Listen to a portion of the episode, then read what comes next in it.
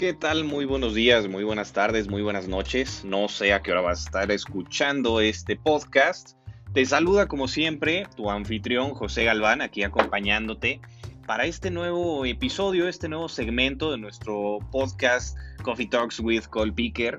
Y en esta ocasión em, queremos platicar acerca de un tema que vaya, cómo ha sido más relevante en los últimos años a raíz de la situación mundial que enfrentamos con todo el tema de la pandemia. Y hasta ahí lo quiero dejar, no me quiero adentrar con esa situación, eso será otro tema por completo. Pero em, esta, esta situación del work-life balance, caray, mantener un equilibrio entre trabajo y, casa y vida y familia y amigos y lo que yo quiero y lo que yo no quiero. Y híjole, es, es todo un reto en muchísimas ocasiones. Entonces, eh, es muy común poder tener este conflicto, este roce quizás, para mantener un balance saludable eh, en nuestro día a día. Así que vaya, pues vamos a empezar.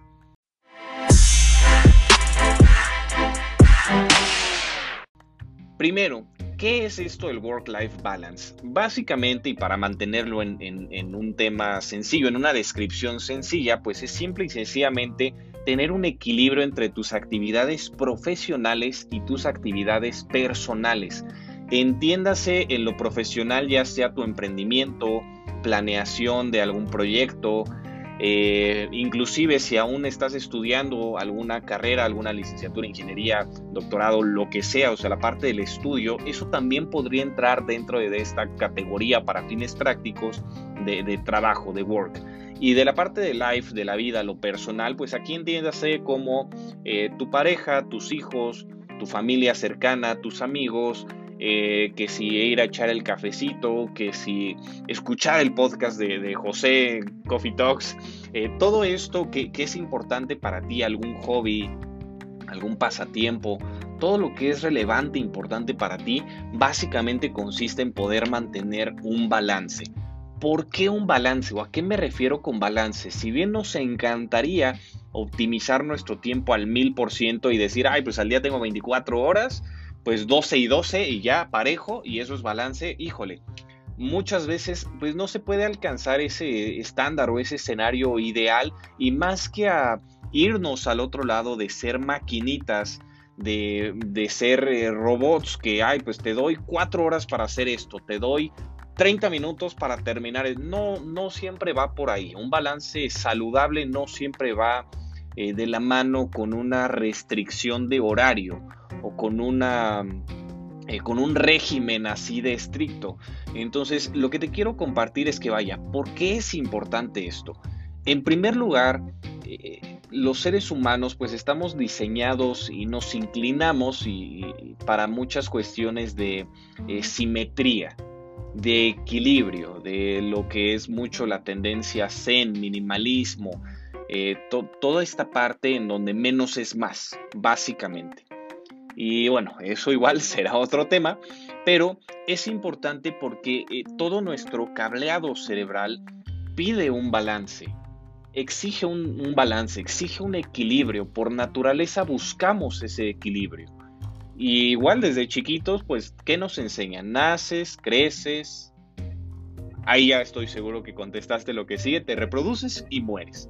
Entonces ese es un ciclo y dentro de ese ciclo hay balance, hay sentido, hay simplicidad y con eso podemos vivir bien.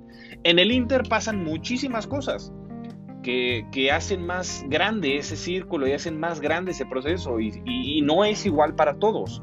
Y no quiere decir que también que, que este, este ciclo es es ley y es absoluto y es para todos. No, al contrario. Quiere decir que le da un balance, que le da un sentido que por naturaleza en cuanto nos lo dijeron, ah, pues me hace sentido, puedo vivir con ello y pum, se acabó.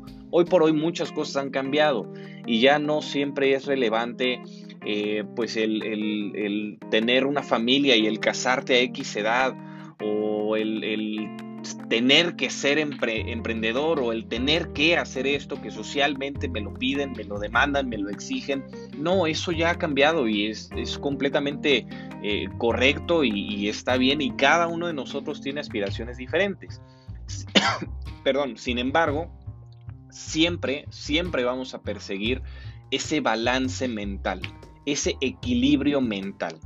Con esto mismo también es importante esta cuestión del balance porque evitamos lo que es muy común como un burnout, como estar eh, drenados después de, las actividades o el hijo, es que no me da la vida, es que termino mi trabajo y ya no quiero, es que esto, es que el otro y básicamente por, palabras eh, más sencillas, poniéndolo en, en palabras más sencillas, pues estar hasta la madre. Básicamente a eso se refiere que esto se ha vuelto muy común pues a raíz de la pandemia, a raíz de, el confinamiento, a raíz de estar en casa, a raíz de que chin ya no puedes salir y ya la vida cambió de un día a otro. Y, más que a, que haya sucedido este cambio, pues no conseguimos, y aquí hablo en, en promedio, aquí hablo en mayorías, no se consiguió ese balance y esa estructura para que pudiéramos seguir trabajando al 100%. Ahorita, un año, ocho meses, un año y medio después, más o menos, pues ya tenemos un más o menos qué onda, ¿no? Aún hay empresas que siguen en un esquema de home office, hay empresas que ya pidieron el, el, regreso a oficinas, independientemente de cuál sea el caso, ahorita ya tienes más contexto, más noción. Sin embargo, es igual de importante. ¿Por qué? Porque teniendo este balance, teniendo esta, estructura ideal en este estándar ideal, vamos a ser más productivos, vamos a poder tener un mayor y un mejor rendimiento en lo que sea que hagamos, sea personal, sea profesional, sea social, sea lo que tú quieras. ¿Vale? Entonces, aquí te van los siguientes tips que nos pueden ayudar a lograr esto, habiendo dado todo el contexto y habiendo también tenido esta charla eh, pues más, más relajada, más amigable contigo, el primer tip es poder diseñar un espacio adecuado, un ambiente cómodo. ¿A qué me refiero con esto? En una, pues no solo en una casa, en un espacio, aquí funcionan diferentes energías. Y si no te gusta quizás esa palabra, podemos poner que, que funciona con diferentes propósitos, ¿vale? Eh, la cocina tiene un propósito, la sala tiene un propósito, el comedor tiene un propósito, eh, el escritorio tiene otro propósito, ese archivero en donde tienes todas tus chunches guardadas tiene un propósito. Eh, esa mesita que está pegada a la entrada donde avientas la correspondencia, donde avientas las llaves, tiene otro propósito. Entonces cada espacio, llámese casa, llámese cuarto, llámese oficina, cada espacio tiene un propósito y con eso mismo tiene una carga de energía. ¿Qué sucede y en qué parte de la ecuación se rompe todo el esquema cuando empiezas a mezclar esos propósitos, cuando empiezas a mezclar esas energías? ¿A qué me refiero?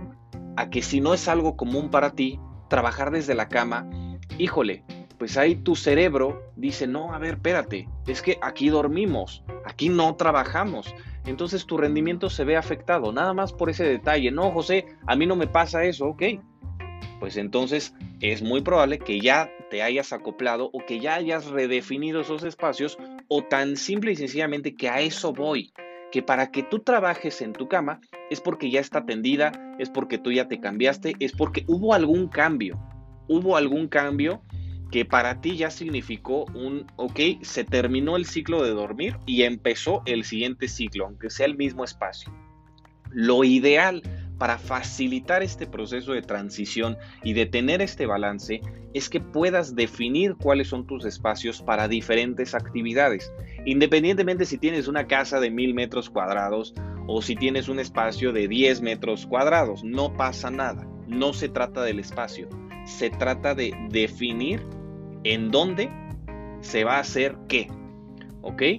Si pensando en este escenario de un espacio chiquito, si tienes un cuarto eh, en el que estás viviendo, bueno, pues tienes tu cama, puedes acoplar quizás un escritorio donde ahí tengas tu, mesa, tu, tu, silla para ahí trabajar y ahí definir, ok, cama igual a dormir, escritorio igual a trabajar y el, espacio entre escritorio y cama igual a hacer ejercicio, que es igual de importante. Entonces, definir esos espacios para darles un propósito te va a facilitar el proceso de tener un balance. Evitar combinar esos propósitos evitar mezclar esas energías, esa carga energética, va a prevenir que acabes hasta la madre, ¿ok? Con esto, otros ejemplos que, me vienen a la mente es que, ok, pues comas en la sala, cuando tienes el comedor ahí atrás, por ejemplo, ¿no? O eh, que, híjole, ¿qué más? Que trabajes, que trabajes en el piso, no lo sé, algo que salga de, tu rutina, quizás por así decirlo, de tu estructura, por así decirlo, eso puede complicar hasta cierto punto alcanzar este balance eh, de lo que estamos platicando en este, en este episodio. El siguiente tip es poder definir horarios específicamente para eh, trabajo y actividades personales, que es lo que estamos platicando. ¿Por qué? Aquí un poquito de, historia. En los años 50, 60, todavía quizás 70 más o menos, toda esta parte de los trabajos de, fábrica eran muy comunes. Trabajos de, oficina y lo que en Estados Unidos se le conoce como el 9 to 5. Era súper común, todavía existe, pero en ese entonces las actividades eran completamente mecánicas, completamente definidas. Tú llegabas a la fábrica, tu trabajo únicamente era mover la tuerca y eso lo hacías por todo tu horario de trabajo. Terminabas, te ibas a tu casa y pum, se acabó. La ventaja de esto, aquí en, este, en esta historia que te estoy compartiendo, es que llegabas a tu casa y ya no tenías una tuerca que girar, entonces te permitía facilitar el proceso de desconexión porque es un trabajo manual. Ya no estás en la fábrica, ya no tienes que hacer ese trabajo manual, se acabó y puedes pasar mentalmente, puedes pasar a lo que sigue. Y listo, eso funcionaba. ¿Qué pasó? Que con, el, eh, con, la evolución del tiempo, con la revolución tecnológica, eh, con, con la revolución industrial, laboral también, todo esto cambió por completo y ahora los trabajos en su mayoría son mentales, ya no son mecánicos. Entonces, muchas veces si no se genera esta conciencia y si no se genera estas eh, herramientas, si no se tiene noción de estos tips para podernos desconectar, tú llegas a tu casa y sigues pensando en el trabajo. Sigues pensando en los reportes, en las estrategias, en la junta del día siguiente, en lo que no pudiste terminar, en lo que quieres terminar al día siguiente. Entonces todo esto, aunque ya haya terminado tu trabajo de oficina, lo sigues procesando mentalmente. ¿Y eso qué genera? Eso también genera un desgaste. Si no tienes esa eh, capacidad de decir, ok, mira, me voy a dar espacios, me voy a dar horarios y procurar mantener esos horarios para tu salud mental, tu salud personal, tu bienestar físico, mental, emocional, todo esto, pues se va a complicar muchísimo el proceso. Entonces, que no, que no nos dé miedo a realmente desconectarnos. Y sabes que yo termino de trabajar a las 7, por dar un ejemplo, y ya quien me escriba, quien me llame, perdón, pero si no es algo que yo acordé, que yo estuve de acuerdo, perdón, pues no lo atiendo. Oye, José, pues es que tengo que estar disponible para mi jefe todo el tiempo, para mi jefa todo el tiempo. Bueno, si es una decisión consciente con la que tú estás de acuerdo, pues adelante. Si no es algo con lo que tú estés de acuerdo, bueno, pues entonces quizás es momento de cuentas claras, amistades largas. ¿Sabes qué, jefe? ¿Sabes qué, jefa?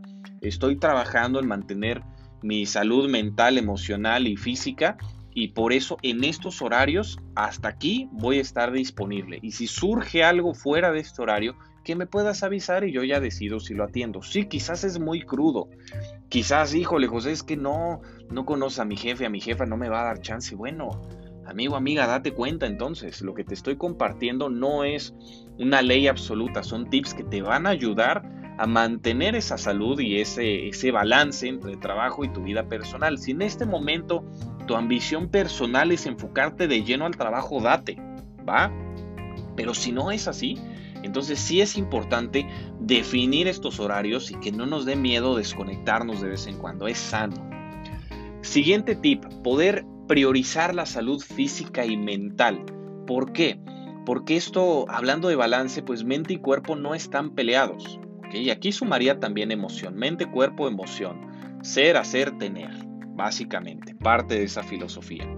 No están peleados. Entonces, el hecho de que tú puedas trabajar tu mente, alimentar tu mente, tu destreza mental, tu educación, tu conocimiento, leer, escuchar estos podcasts como este del buen José, eh, escuchar algún otro programa, eh, audiolibros, eh, todo esto que enriquezca la capacidad mental que tú tienes, vaya, todo esto ayuda muchísimo.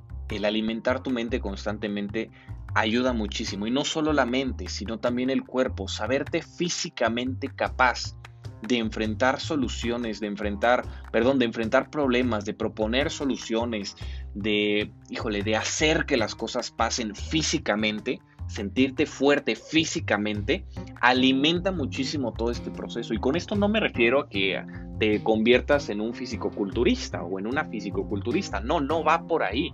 No necesitas tener eh, un régimen de entrenamiento nivel atlético si no es lo que quieres. No, pero simple y sencillamente físicamente mantenerte en forma, salirte a caminar, a correr eh, en las mañanas o durante el día, ponerte a hacer ejercicio, algún levantamiento de pesas, lagartijas, algo sencillo, yoga, algo sencillo que físicamente te haga sentirte bien, de eso se trata.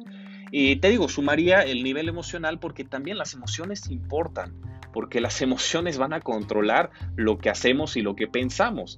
Si te sientes a todo dar, si te sientes al mil por ciento, pues tu acción, tu actuar va a ser de todo dar al mil por ciento. Sin embargo, si te sientes, ay, pues híjole, hoy no tengo ganas de hacer nada, tengo flojera o no me siento bien o no quiero, simple y sencillamente no quiero, bueno, pues ya valió madre también ahí. Entonces poder cuidar y procurar ese, ese balance entre salud física, mental y emocional es importantísimo.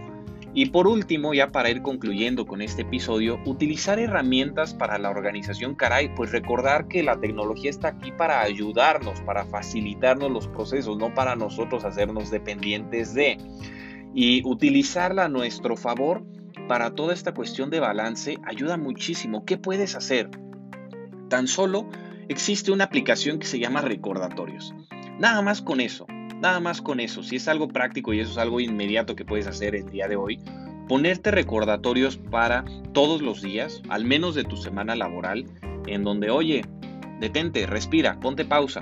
Oye, eh, ve a tomar un vaso con agua, párate, estírate. Nada más el hecho de estirarnos facilita eh, la, la circulación sanguínea entonces, de estar encorvados todo el tiempo en una sillita, en una cajita, en una aquí, en una allá, pues el moverte, o sea, vaya, es que estamos, estamos construidos, estamos diseñados para el movimiento. El cuerpo humano está diseñado para el movimiento, no para el estancamiento. Entonces, el poderte mover, pararte, dar un par de vueltas ahí en tu cuarto, salirte a caminar, hacer esto, hacer el otro, estimula, me regreso al punto anterior, estimula la salud física, mental y emocional. Así que utilicemos estas herramientas tecnológicas a nuestro favor, caray. De eso se trata todo esto, ¿vale?